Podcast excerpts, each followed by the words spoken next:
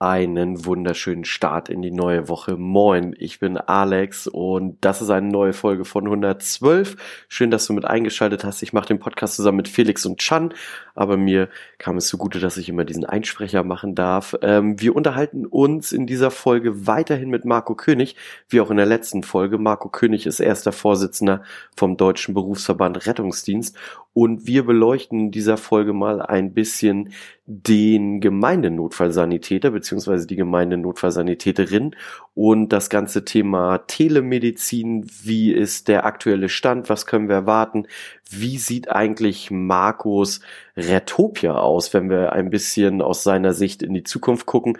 Wie würde er sich den Rettungsdienst in Deutschland eigentlich wünschen? Ähm, schreibt uns dazu gerne mal eure Kommentare. Was äh, fällt euch denn so ein? Also wie würde das Ganze bei euch aussehen, wenn wir einfach mal zehn Jahre nach vorne gucken? Wir würden uns mega freuen, ein bisschen Post von euch zu bekommen. Ansonsten wünschen wir euch viel Spaß mit der neuen Folge.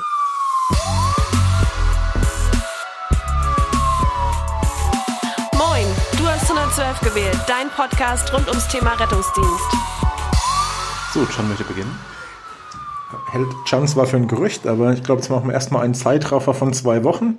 Wir sitzen wieder immer noch beim DBRD mit Marco König zusammen. Hallo, die zweite. Hallo zusammen.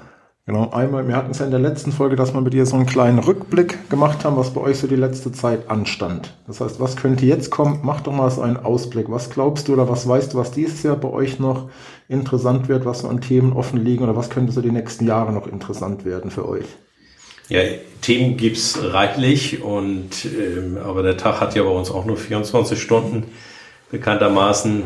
Wir wollen natürlich jetzt auch, äh, dass äh, das, was wir gesetzlich erreicht haben, auch möglichst umgesetzt wird. Also wir haben ähm, leider auch schon Rückmeldung bekommen, dass ähm, entweder äh, ja, Mitarbeiter äh, eine Dienstvereinbarung unterschreiben müssen, wo sie eine nicht leitliniengerechte Versorgung durchführen müssen, beispielsweise bei der Anaphylaxie. Ähm, wir haben Kommunen, die lebensrettende Maßnahmen untersagen. Ja, und äh, da müssen wir an die einzelnen Kommunen, an die Träger, an die Landräte und Bürgermeister herantreten und denen klar machen, dass das so nicht geht und dass das bitte abzustellen ist. Wir wollen aber natürlich dann auch gespannt auf den 26. September schauen diesen Jahres. Da haben wir die Bundestagswahl und gucken, wer könnte denn mit wem regieren. Und wir haben ja auch immer noch den dringenden Wunsch, dass das Betäubungsmittelgesetz geändert wird. Es ist ja nun mal äh, bekannt, dass die betäubungsmittelpflichtigen Substanzen äh, die besten Schmerzmedikamente sind, wie Morphin und Fentanyl und viele ärztliche Leiter, Rettungsdienste auch in Rücksprache mit Staatsanwaltschaften eben äh, den Weg bisher nicht gegangen sind, das den Notfallsanitätern an die Hand zu geben. Und es bedarf einfach dringend dort einer Novellierung, so dass wir das entsprechend sicher auch verabreichen können, also rechtssicher verabreichen können. Und wir haben natürlich dann das Tagesgeschäft, äh, die Mitglieder, die immer mehr werden. Die haben auch natürlich dann immer mehr Anfragen, auch Rechtsbeistand, ob es jetzt Arbeitsrecht ist, ob es Strafrecht ist, ob es einfach um eine Beratung geht. Und wir wollen uns natürlich dann auch breiter aufstellen. Was leider dieses Jahr wegfällt, ist die Redmobil erneut. Wir wollten mit einem neuen großen Stand äh, dabei sein, hoffen, dass das dann 2022 endlich stattfindet. Aber ich glaube, das könnte sogar die erste große Veranstaltung sein, wo man sich wieder vis-à-vis -vis gegenübersteht und sitzt. Das ist der Deutsche Rettungsdiensttag. Am 27. November werden wir in Frankfurt am Flughafen ähm, den Deutschen Rettungsdiensttag durchführen und hoffen, dass bis dahin die Pandemie beseitigt ist, dass wir alle geimpft sind und gesund. Und dann werden wir einen wunderbaren Tag haben. Tag zuvor äh, gibt es den Get-Together-Abend, wo wir gleichzeitig auch unseren 15. Geburtstag feiern, äh, den wir am 21. November hätten, aber dadurch, dass das in der zeitlichen Nähe ist, also fünf Tage später, feiern wir dann am 26. Tag vorher. Und insofern, glaube ich, wird uns nicht langweilig, äh, gibt also genug was noch ansteht. Wir haben auch noch ja ähm, das Verfahren um den Star of Life. Wir werden also schauen, wie das Gericht womöglich dann entscheidet in München, ähm, ob der Star of Life freizugeben ist als Merkmal des internationalen Rettungsdienstes und auch das wird noch ganz spannend. Willst du noch mal ganz kurz sagen, was, was ist da der Background? Also warum ist das aktuell nicht so und was ist das Problem und so? Der Star of Life, der ja auch in der EN 1789 vorgesehen ist, wenn nicht irgendwie Länderregelungen dagegen sprechen, ist sozusagen das Erkennungszeichen des Rettungsdienstes. Äh, dieser Sechsstern mit dem Escularstab und der Schlange.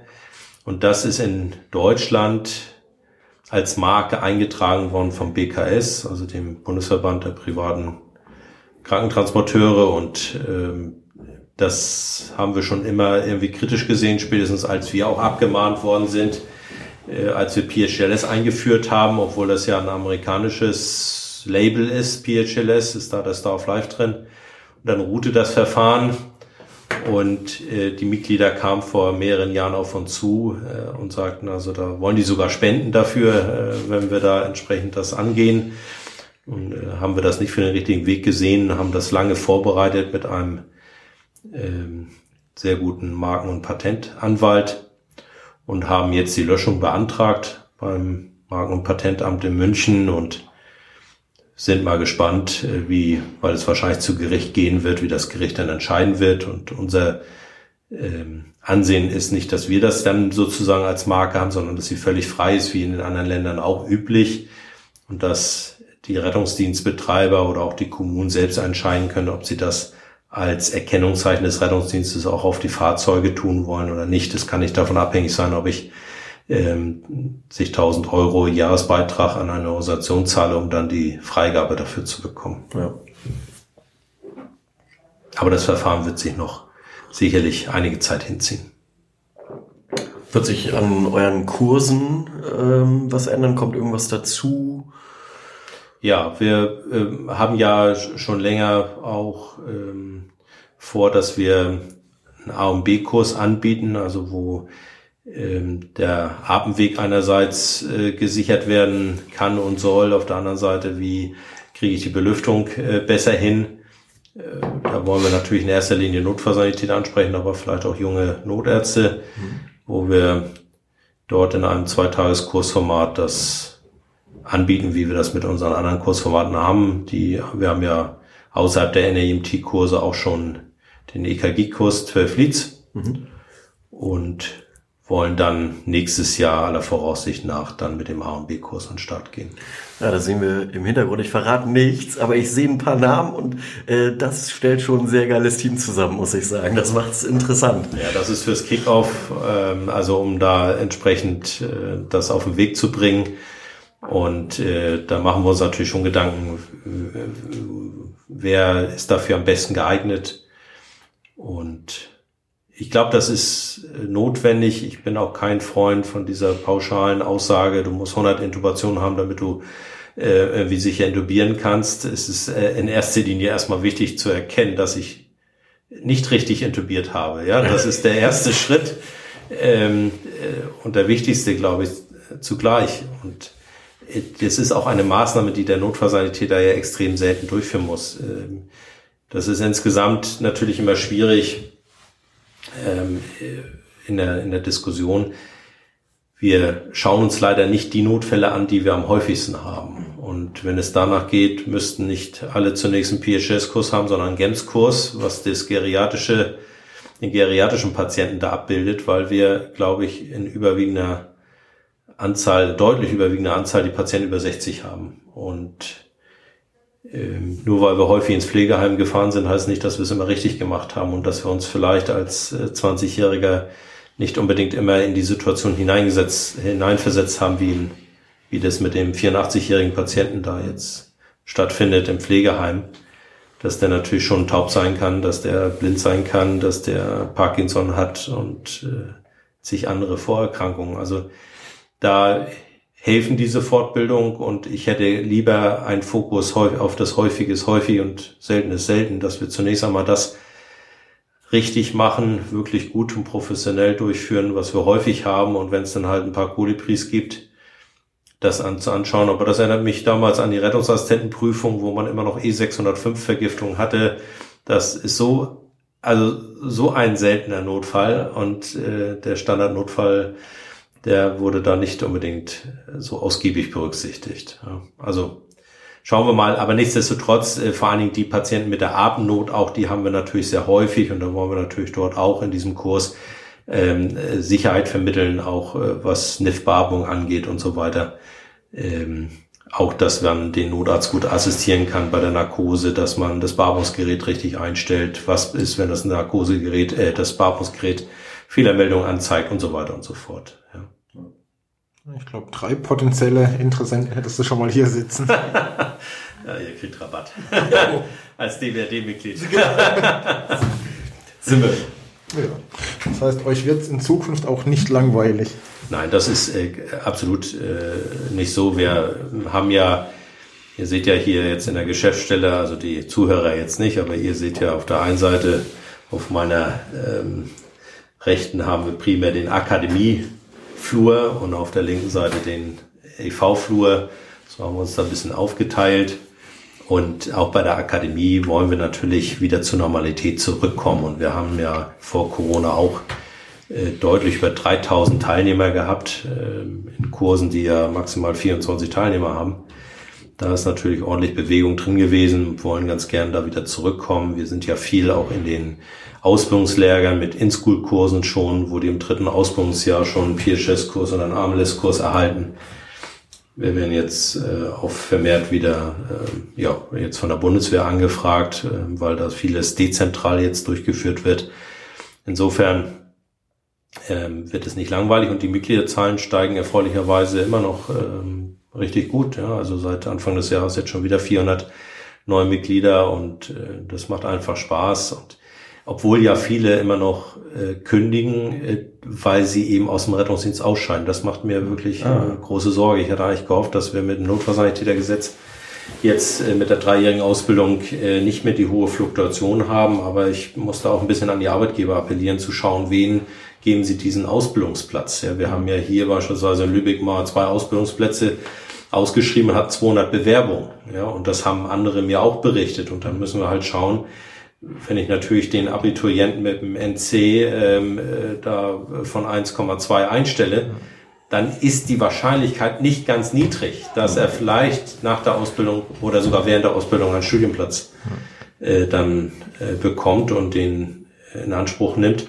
Und davon wollten wir ja eigentlich weg. Wir wollen ähm, den äh, auch den guten Realschulabschluss äh, hier berücksichtigen und dass der möglichst lange auch im Rettungsdienst ist, weil du wirst ja nach der Ausbildung noch nicht äh, vollends der Profi sein. Du brauchst da deine paar Jahre und dann bist du ein sehr guter Notfallsanitäter und das ist einfach schade, wenn die vorher oder gerade wo sie so fit sind, dass sie dann abgängig sind. Mhm. Ja, aber das merken wir, weil manche schreiben das schon mit rein in ihre Begründung, warum sie, warum sie Mitgliedschaft gekündigt haben und äh, das ist am häufigsten der Grund, dass sie ausscheiden aus dem Rettungsdienst.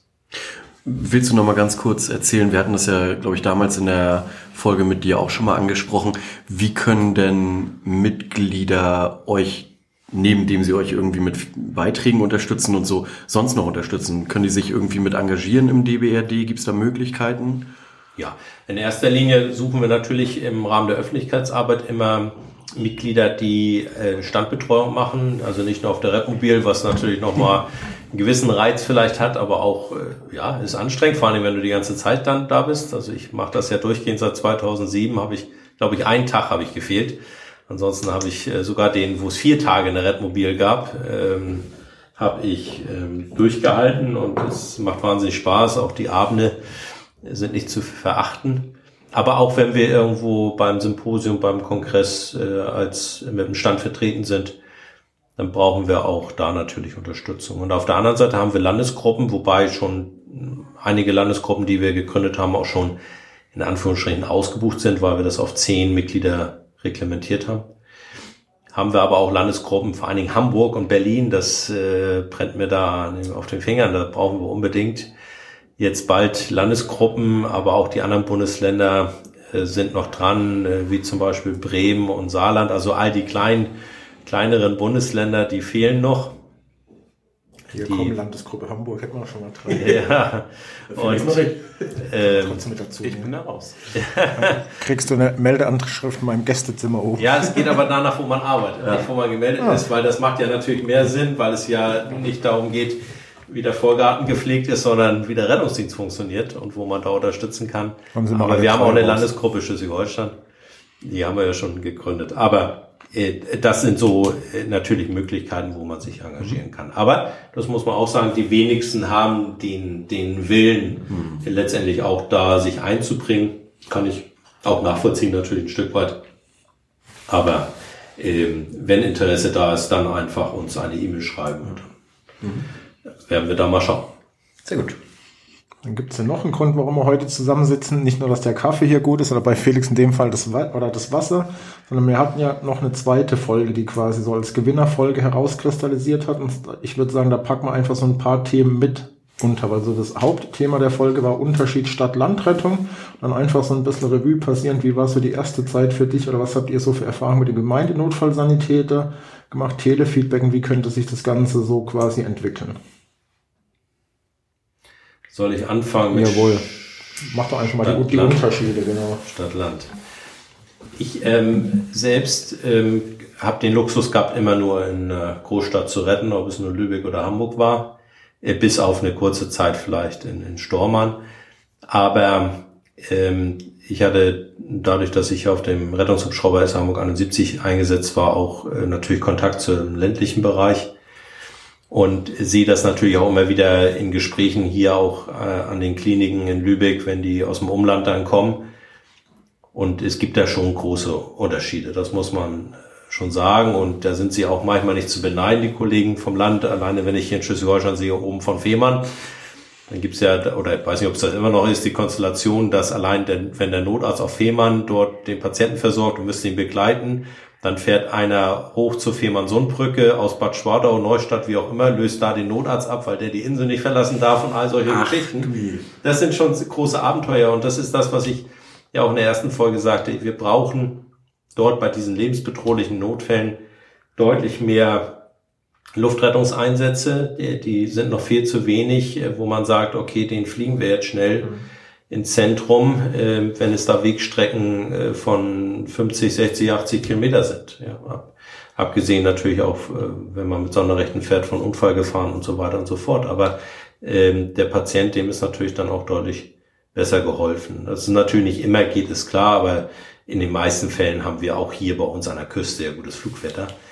Ähm, Wir haben natürlich auch deutlich längere Einsatzzeiten. Das ist halt das auch, was ich auch schon in der letzten Folge ja gesagt habe, dass wir sehr genau darauf achten müssen, wen befördern wir denn überhaupt jetzt mit dem Rettungswagen? Ist es sinnvoll, den gezogenen Dauerkatheter äh, dann äh, in ein 40 Kilometer entferntes Krankenhaus zu fahren? Steht das in irgendeiner Relation? Und das ist ja nicht etwas, was selten vorkommt, sondern was dauernd vorkommt. Ja, und wenn dann schon die Pflegeheime auch keinen äh, Katheter mehr als Ersatz vorhalten, weil es eine Firma gibt, die sich damit jetzt beschäftigen soll, wir aber dreijährig ausgebildetes Pflegepersonal im Pflegeheim haben, dann läuft da, glaube ich, was verquer.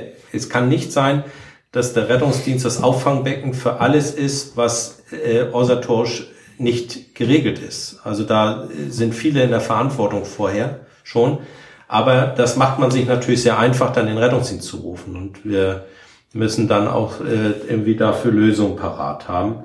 Wir werden ja gleich noch vom, über einen gemeinen Notfallsanitäter sprechen, äh, der natürlich auch gerade im ländlichen Raum äh, da äh, eine wichtige Stellung einnehmen wird. Aber äh, die, die Transportzeiten, die sind natürlich, oder die Einsatzzeiten insgesamt sind natürlich deutlich länger. Und wenn man dann sagt, oh, ich habe drei Einsätze gehabt und bin total kaputt, und der andere sagt, ja, ich habe acht gehabt, und dass der mit acht Einsätzen deutlich häufiger auf Wache war und aus der Großstadt äh, kommt, das, äh, das äh, sieht man dann vielleicht nicht. Insofern äh, sind die Kollegen da äh, sicherlich im ländlichen Bereich da nicht zu beneiden, äh, was das angeht. Vor allen Dingen, wenn du da einen kritischen Patienten hast, bis du dann wirklich in dem großen Zentrum bist, weil den kannst du dann auch nicht in dem Kreiskrankenhaus da abgeben. Äh, das ist schon eine besondere Herausforderung, das muss man mögen. Und ich muss ehrlich sagen, ich bin froh, dass ich in einer Großstadt, also Lübeck ist eine Großstadt, ja, ich möchte das nochmal betonen, äh, in einer Großstadt dann retten darf. Also ich habe Transportzeiten, die selten länger als zehn Minuten sind, ja. Ja. Ich glaube, da können wir uns aber bei uns auch nicht beschweren, was so die Krankenhauslandschaft anbetrifft. Ich glaube, da haben wir ja schon ein Luxusleben. Ja, und auch was einfach die Verfügbarkeit ähm, des Notarztes da hat. Ne? Also auch das ist ja ähm, was vielleicht unterschwellig beim Rettungsdienstpersonal abläuft, wenn du weißt, du hast sowieso bei fast allem den Notarzt innerhalb von fünf Minuten da im Vergleich zu, ich muss hier wirklich mal 20, vielleicht länger Minuten äh, aushalten und kompensieren. Das ist ja auch was fachlich irgendwie was mit dir ja. machen kann. So, ne? Also nicht, dass das immer so ist. Ich will nicht sagen, dass alle Großstadtretter irgendwie fachlich schlechter sind oder so, aber ähm, bist vielleicht dann anders ein bisschen geprimed irgendwie so, ne? Hast eine schnellere Rückfallebene so. Ja, wobei, ähm, das hatten wir auch in der letzten Folge, der Notarzt, der kann ruhig ein paar Minuten später eintreffen. Das ist, erst, ist ja entscheidend, was passiert danach, wenn er ja. da ist. Ja? Und ja. wenn das dann entsprechend gerade gezogen wird, ist das, ist das natürlich äh, dann gut und, und richtig. Und ich habe ja viele Maßnahmen, die vorweg schon gemacht werden müssen. Also da vergeht ja auch ein bisschen Zeit, was dann auch in meinem Kompetenzbereich liegt. Insofern äh, muss man schauen, ob man da insgesamt äh, eine andere Verteilung machen will. Aber solange wir hier auch die Notarztstandort zum Beispiel immer in den Krankenhäusern dann vorhalten, was ja auch ohne Sinn und Verstand ist. Äh, am besten noch äh, den vom Krankenhaus abholen. Das haben wir ja auch noch hier in einigen Krankenhäusern, äh, wo ja auch noch mal zwei, drei Minuten äh, verloren gehen. Oder wir haben den selbstfahrenden Notarzt. Wir haben in Bayern die Diskussion gehabt, wie viel Kilometer von der Wache darf der entfernt wohnen. Und als er gesagt wurde, sieben Kilometer, dann gab es da Rechtsstreitigkeiten. Da sagt er, ja, ich wohne ja zwölf Kilometer entfernt und da fährst du dann erstmal am Unfall vorbei und holst den ab und wieder zurück solange wir solche Verhältnisse noch haben, brauchen wir über äh, schnelle Notarztzuführung nicht sprechen. Und äh, wenn wir auch konsequenter den Rettungshubschrauber einsetzen, und wir sind ja äh, in Deutschland gesegnet mit Standorten und hier in Schleswig-Holstein ja auch. Also Hamburg haben wir schon zwei, in Schleswig-Holstein haben wir drei, einer davon nachflugfähig. Ähm, dann kann man da natürlich noch das Potenzial, glaube ich, besser ausnutzen und hat natürlich dann die Rettung, beide Rettungsmittel ja sofort wieder frei. Das darf man ja nicht vergessen. Also den Bodenbunden oder mit dem Rettungswagen. Und ähm, da, wenn ich auch die Einsatzzahlen mir anschaue, ist da noch eine Luft nach oben. Und wir müssen nur frühzeitig dann auch entscheiden, die nachzufordern. Das ist auch ja häufig immer noch ein Problem, dass man, ah, ist das so und nicht? Und, und da halte ich es auch mit der Meinung, die war immer zu viel oder zu wenig. Ja. Was denkst du denn, wie der gemeinte Notfallsanitäter so die Landrettung verändern könnte? Oder, oder vielleicht nochmal ganz kurz darauf eingehen, was das überhaupt ist. Also ja. vielleicht wissen das ja einige gar nicht. Ja, der Not, gemeine Notfallsanitäter ist ja ein Steckenpferd von meinem Vorstandskollegen Frank Flake. Ähm, sozusagen sein Baby mit ein paar anderen hat er das Baby auf die Welt gebracht und ist ein Projekt, was äh, in Niedersachsen, in einigen Kreisen in Niedersachsen entsprechend äh, als Pilotprojekt gestartet ist, sogar mit wissenschaftlicher äh, Begleitung der Uni Maastricht. Und auf dem Deutschen Rettungsdiensttag im November wird äh, Frank dann auch äh, nochmal die aktuellen Zahlen vorstellen. Und ich, äh, weiß jetzt schon, dass die überragend sind. Also so viel kann ich vielleicht vorwegnehmen. Es ist ein ganz hohes Einsparpotenzial an Transporten, äh, die vorliegen. Oder dass man sagt, pass auf, da reicht es aus, wenn da ein Krankentransport in der nächsten Stunde kommt und den Patienten bringt. Äh, er kann sehr viel selbst schon regeln. Er, zum Beispiel, was wir eben ja auch angesprochen haben, den Blasenkatheter äh, legt er und äh, der Patient bleibt in seiner Einrichtung und äh, kein, kein anderer ist mehr beteiligt. Also ja. wir belästigen den Urologen in der Klinik nicht um 10 Uhr vormittags und wir binden das Rettungsmittel nicht zwei Stunden und äh, verursachen der Krankenkasse dann nicht die hohen Kosten. Und das sind äh, speziell ausgebildete äh, Notfallsanitäter, die noch eine Zusatzqualifikation haben, auch mit einer sehr äh, umfangreichen Prüfung, äh, die sie durchlaufen müssen, die auch nicht jeder geschafft hat, der das bisher wollte. Und ich bin fest davon überzeugt, dass das ähm, so erfolgreich sein wird, dass man das fortführen wird in dem Bereich. Und es haben ja, es gibt ja andere Bundesländer, die auch schon das unter einem anderen Namen, was ich schade finde, dass man das dann anders nennen muss. Aber da versuchen die das dann auch als Pilotprojekt dann mal ähm, an Start zu bekommen. Und ich bin fest davon überzeugt, dass das ein deutlicher Mehrgewinn ist.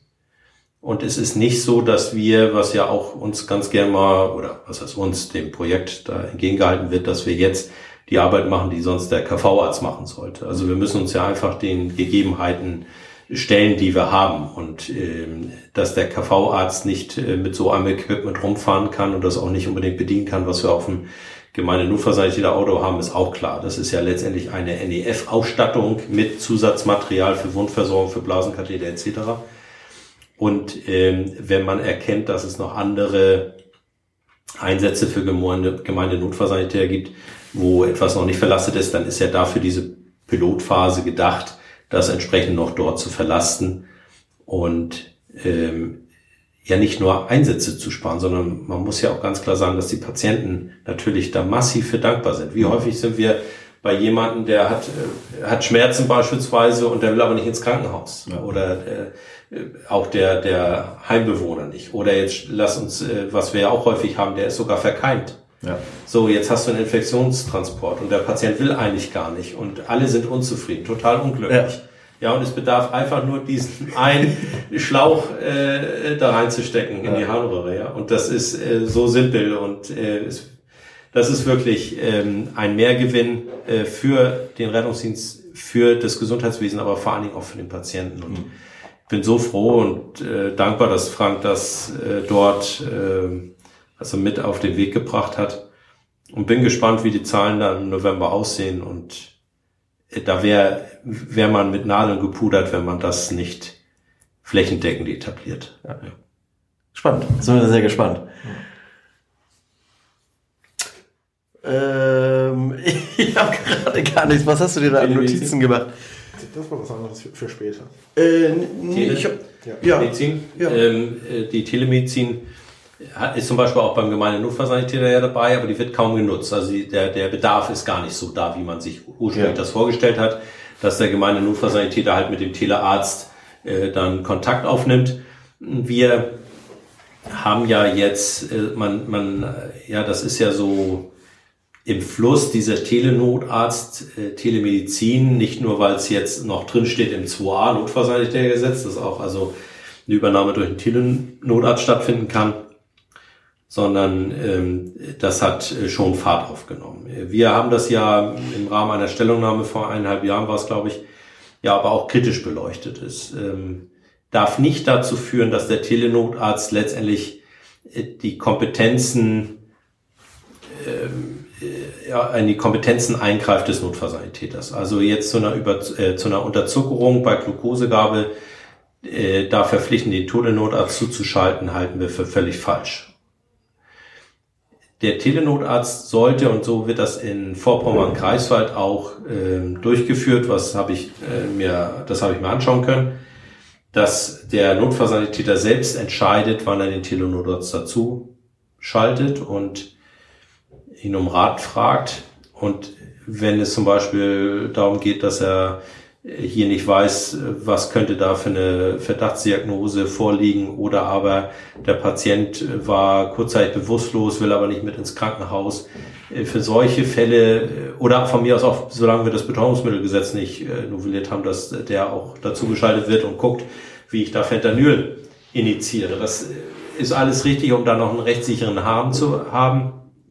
Aber für den Standardnotfall bedarf es das nicht. Und selbst beim ACS-Patienten, äh, der äh, äh, vor allen Dingen Endstemi, äh, braucht es weder ein Telenotarzt noch ein Notarzt in meinen Augen. Wenn wir mal schauen, wie viele Patienten mit ACS reanimationspflichtig werden, äh, also wenn wir das Morphin auch hätten, dann könnte man dann sicherlich auch äh, das in den meisten Fällen ohne Notarzt abarbeiten, um den da freizuhalten. Aber äh, dieses Jetzt auch in Nordrhein-Westfalen werden zwölf Standorte, vielleicht sogar 16 aufgebaut und ähm, ohne dass das Grundgerüst stimmt, weil wir ja jetzt auch geschaut haben, wie ist denn der Rettungsdienst in Nordrhein-Westfalen? Und das ist ja ein reiner Flickenteppich. Also in dem einen Rettungsdienstkreis sehr progressiv auch schon damals zu Rettungsassistentenzeichen und dann auf der anderen Seite, wo ähm, letztendlich lebensrettende Maßnahmen untersagt werden, äh, wo noch nicht mal Adrenalin gegeben werden durfte, intramuskulär bei, bei, der, bei der schweren Anaphylaxie oder äh, Kardioversion bei Bewusstlosen darf nicht durchgeführt werden, musste erst warten, bis der Patient verstorben ist und Kammerflimmern hat. Das sind äh, so Sachen, da äh, können wir schlecht mit um ja. und äh, hat auch nichts mit einem zeitgemäßen Rettungsdienst zu tun. Äh, man hätte also den einen Schritt von anderen machen müssen, die Notfallsanitäter endlich vernünftig äh, aus- und fortbilden, beziehungsweise äh, dann einen gewissen Kompetenzrahmen auch im Rahmen von 2C-Maßnahmen vielleicht geben. Oder sie zumindest eigenverantwortlich tätig sein lassen. Und das äh, hat man versäumt, genauso wie man auch mit diesem Stroke-Mobil in, in Berlin den einen Schritt vom anderen gemacht hat. Die waren so gut auf dem Weg jetzt bei ihrer Ausbildung zum Notfallsanitäter und Kompetenzbereich Generaldelegation. Äh, da hätte es dieses Stroke-Mobile da ähm, nicht bedurft. Aber ähm, die Telemedizin, um das nochmal jetzt äh, abzuschließen, ist eine, eine gute Ergänzung. Es ist nur die Frage, wie viel Telenotarzt brauchen wir? Und äh, da meine ich, dass wir das zu hoch berechnet haben, beziehungsweise gar nicht genau wissen, wie hoch ist der Bedarf, äh, wenn es wirklich darum geht zu sagen, hier komme ich jetzt nicht weiter, hier brauche ich den mal. Und das sind sicherlich recht weniger Fälle und so habe ich es auch in Vorpommern-Kreiswald wahrgenommen. Was haben die Telenotärzte denn in der Regel dann für eine Zusatzqualifikation? Also die dann auch als Notarzt, Notärztin tätig oder mindestens Facharzt oder wie sieht das aus? Ja, die sind mindestens äh, fünf, ich glaube, äh, Aachen hat die Vorgabe gemacht, mindestens fünf Jahre als Notarzt ja. Äh, tätig gewesen. Dann sind die natürlich auch Facharzt und haben dann nochmal eine Schulung natürlich auch gehabt. Und dann können die dort als Telenotarzt tätig werden. Hm. Okay. Das könnte bei der Digitalisierung nur spannend werden, so ein Telenot als quasi irgendwo im ländlichsten Bereich. Man sieht ja jetzt schon durch Corona, wie fortgeschritten Deutschland bei der Digitalisierung inzwischen mhm. ist. Nicht wirklich. Das könnte, glaube ich, noch spannend werden. Ja, das ist ähm, tatsächlich erschreckend. Äh, hat sich natürlich durch diese ganzen Online-Meetings auch herausgestellt. Mhm. Ja, und wir haben ja immer noch ähm, viele Abschnitte in Deutschland, wo wir eben mit mehreren Netzen nicht klarkommen. Ne? Also die haben ja dann in ihren in ihrer Technik da alle möglichen äh, SIM-Karten und trotzdem funktioniert es nicht. Aber gut, wir wollen natürlich äh, schauen nicht, äh, was ist, ne, wo haben wir mehr Empfang als Nicht-Empfang.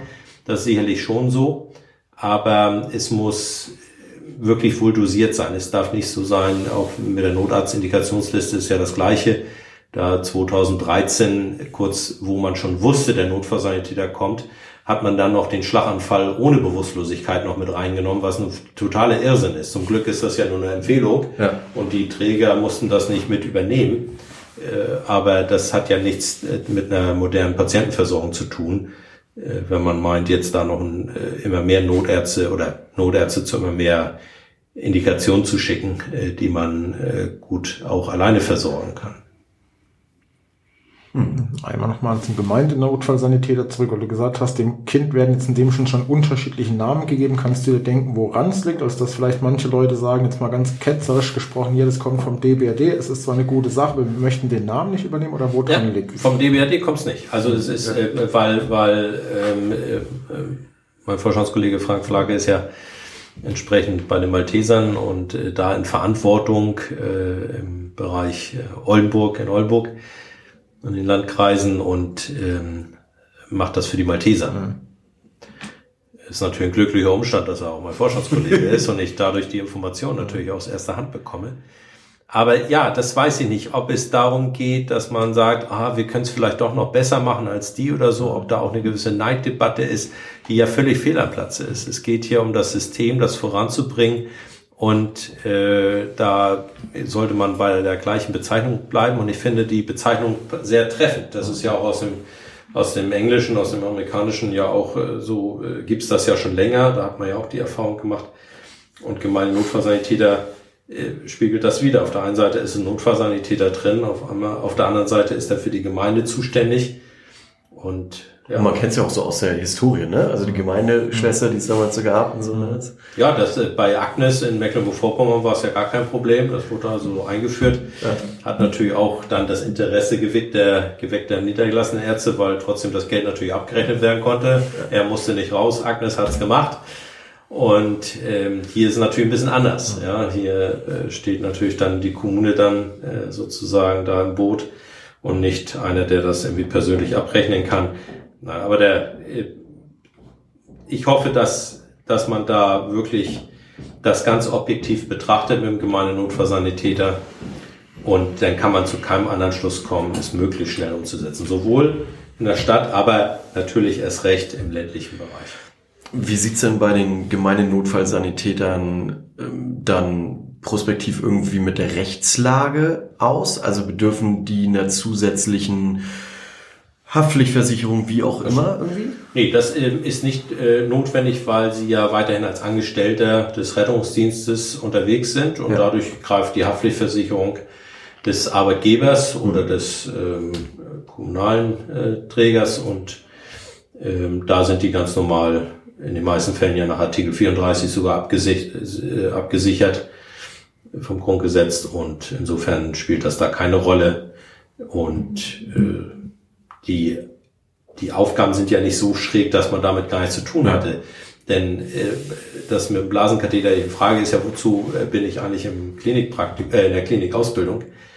Äh, dort äh, kann ich solche Maßnahmen ja auch durchführen und erlernen und das gehört natürlich mit dazu, weil ich ja Patienten auch befördere, die so einen Dauerkatheter haben. Ich muss ja wissen, was damit los ist und das auch verstehen. Und insofern sind das jetzt keine artfremden äh, äh, Tätigkeiten, genauso wie eine Wundversorgung. Also auch damit, äh, wir sind ja nicht jetzt die Wundschwester, die wir kennen, wenn es um die Pflege der Decubity geht, mhm. sondern ähm, um jetzt allgemeines ähm, und zur Not kann man sich immer ähm, irgendwie dann auch zusammen telefonieren und sagen, okay, wie sieht das aus? Oder der, die Telemedizin dann nutzen und sagen, okay, kriegen wir das hier noch hin? Oder wir telefonieren mit dem niedergelassenen Arzt, äh, den Hausarzt. Und der sagt, ja, ich kann heute Nachmittag vorbeikommen und so lange hat das noch Zeit. Also äh, das geht in den meisten Fällen und wir hoffen, dass das möglichst bald zur Regel wird und nicht äh, noch äh, mehrere Pilotprojekte bedarf. Ja. Wann, wann glaubst du so zeitlich, wann wäre es? Ich weiß gar nicht genau, wann jetzt Oldenburg äh, die Pilotphase abgeschlossen ist, ähm, aber das äh, müsste Ende diesen Jahres, Anfang nächsten Jahres wahrscheinlich sein. Und dann kann man loslegen, weil man hat äh, sehr viele Daten gesammelt, sehr viele Einsatz, äh, Einsätze gesammelt und da kann man aus dem Vollen schöpfen und äh, der Patient an Oldenburg wird ja nicht anders versorgt wie in Hamburg oder in Kiel. Die Tätigkeiten dürften die gleichen sein. Man muss halt dann schauen, wie die Infrastruktur ist, ähm, wer das sozusagen äh, dann durchführt etc. Aber das sind ja letztendlich Dinge, die man schnell regeln kann. Also wichtig ist, dass man es machen will und die, man darf hier bei der ganzen Geschichte nicht vergessen, dass die Kostenträger äh, da ja entsprechend hintergestanden haben, weil sie auch merken, im Gesamthaushalt sparen wir dadurch nicht unerheblich Geld. Und es muss natürlich auch professionelle äh, Gespräche da geben. Und das müssen halt Experten sein, die sich damit auskennen. Und dann bin ich äh, davon überzeugt, dass das ein Erfolg wird. Also zumal das ja auch einfach nochmal ein zusätzlicher Weg der Personalentwicklung ist. Ne? Also wenn wir immer drüber reden, wir wollen Personal möglichst lange im Alter im Rettungsdienst halten, dann ist das natürlich eine Option. Die, die haben die Notversandtäter-Ausbildung, haben die Berufserfahrung, werden älter, haben vielleicht dann doch irgendwann ihre Gebrechen etc. Aber dann für den Notfall, äh, für den gemeine Notfallsanitäter ja immer noch eine perfekte Möglichkeit, da, ne? weiter aktiv zu sein zum Beispiel. Ein bisschen anstrengender wird es wahrscheinlich, wenn er dann zusätzlich mit als First Responder mal eingesetzt wird. Ja. Dann ist man eine, hat man eine Reanimation und muss erstmal alleine arbeiten. Ja. Aber dann besinnt man sich vielleicht dann erstmal auf, auf äh, die Basismaßnahmen inklusive der Defibrillation. Und ähm, aber das sind ja, ist ja nicht die Regel. Ja. Und insofern ist es tatsächlich auch geeignet für ältere Mitarbeiter, denn die Frage muss man sich ja stellen und ich mit meinen über 50 stelle mir die ja auf. Was ist denn, wenn ich jetzt 60, 62, 64 bin und bis 67 dürfen wir ja nun mal arbeiten? Mhm. Ähm, was ist es? Und äh, jetzt, äh, was wir früher gehabt haben in die Leitstelle oder äh, nur noch NEF waren oder so, es ist ja auch die Frage, ob man das möchte oder ob das überhaupt auch sinnvoll ist. Es sollte ja letztendlich das auch dann als Arbeitsplatz angenommen werden, was man auch wirklich gut macht. Und natürlich, was auch Freude macht, aber was man auch gut machen kann. Und äh, das ist eine weitere Möglichkeit für die, für die Älteren unter uns. Aber siehst du vielleicht sogar eher das ältere Personal als das junge Personal auf in dem Einsatz dann? Ja, Berufserfahrung brauchst du da, ich glaube, auch fünf Jahre sollst du vorweisen. Ähm, da ist die Frage, äh, wie groß ist das Interesse? Mhm. Ja, wie, wie sehr wollen die es wollen? Ich könnte mir auch gut vorstellen, dass die Jüngeren eher sagen, nee, lass mich noch mal auf den Rettungswagen ein bisschen austoben. Mhm. Aber wenn einer meint, der ist 28 und sagt, Mensch, habe ich Lust, mache ich ja nicht nur, ich bleibe ja trotzdem im Rettungsdienst ja auch verbunden, dass da so ein 50-50-Job beispielsweise ist, dann ist das natürlich auch zu begrüßen. Warum nicht? Ja. Obwohl ich mir auch gut vorstellen kann, dass äh, neben der Berufserfahrung auch einfach Lebenserfahrung mhm. auch ein wichtiger Punkt ist, der damit reinspielt und auch berücksichtigt werden sollte. Ähm, du hast vorhin schön gesagt, wenn ähm, wir den geriatrischen Patienten haben, äh, als junger Mensch kann man es vielleicht weniger nachvollziehen, warum das Taschentuch jetzt unbedingt mit muss. Ja, ja, ja.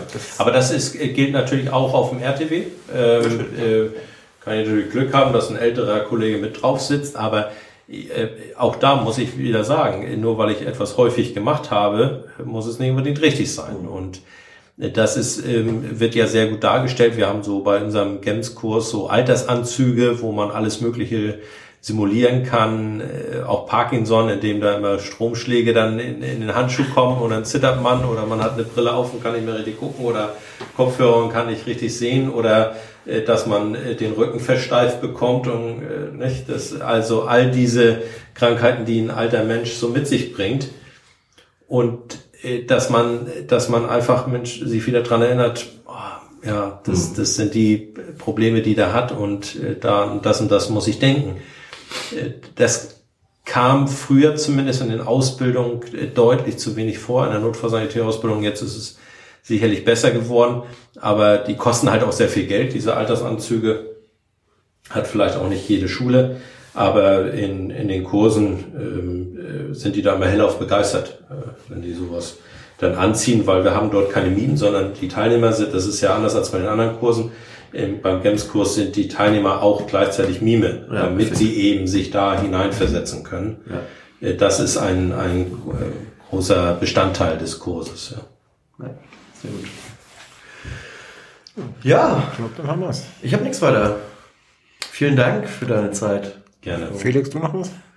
Jetzt hat letzte sich schon bedankt. Möchtest du noch irgendwas loswerden, was wir das Schluss, besprochen haben? Schlusswort gehört immer dir. Vielen Dank. Ja, nein, ich ähm, habe mich wieder gefreut, dass ähm, wir zueinander gefunden haben, diesmal bei uns in der DWL Geschäftsstelle. Und das wird ja sicherlich nicht das letzte Mal gewesen sein. Themen haben wir immer wieder, immer genug, was hier auch passiert. Und ähm, ja, vielen Dank und hoffe, dass wir bald wieder eine Folge machen können. Dankeschön. Ich glaube, das kriegen wir hin. Wir haben zu danken. Ciao. Äh, werdet Mitglied beim DBRD, wenn ihr im Rettungsdienst tätig seid. Und Steady Supporter.